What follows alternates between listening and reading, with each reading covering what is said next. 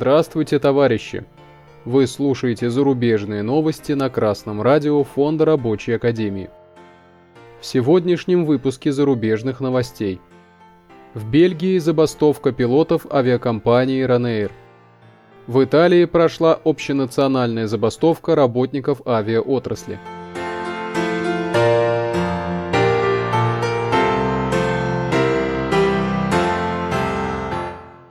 Евразия Daily со ссылкой на бельгийские СМИ сообщает, что в период с 15 по 16 июля пилоты лоу-костера Ryanair проведут забастовку, и рейсы из брюссельского аэропорта Шарль-Руа в эти дни вылетать не будут. Причиной остановки работы стало то, что руководство Ryanair решило пересмотреть периоды отдыха своих пилотов летом в условиях повышенного трафика. По данным новостного портала, руководство компании Ryanair никак не отреагировало на ультиматум пилотов.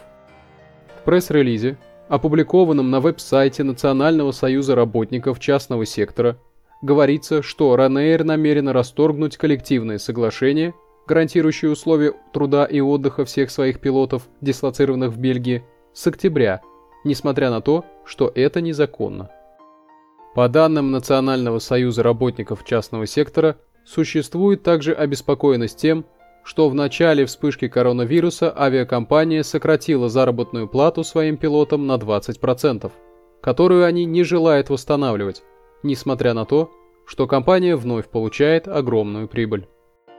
Aviation Explorer со ссылкой на aviastat.ru сообщает, что в Италии прошла забастовка обслуживающего персонала аэропортов и сотрудников авиакомпаний.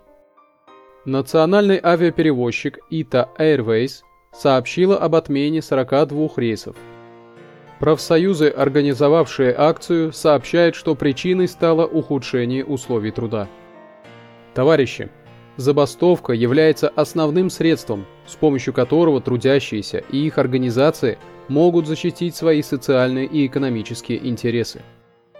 По всему миру трудящиеся применяют коллективный, добровольный, организованный отказ от работы ради защиты своих трудовых прав, потому что это самый эффективный способ добиться своего.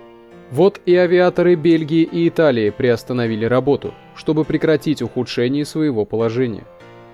Правильно сделали, потому что хозяева авиапредприятий пойдут на уступки – только когда осознают, что удовлетворение требований работников дешевле, чем ущерб от забастовок.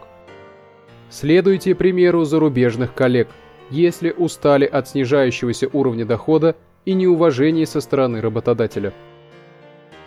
С вами был Сергей Воробьев с коммунистическим приветом из города Пензы.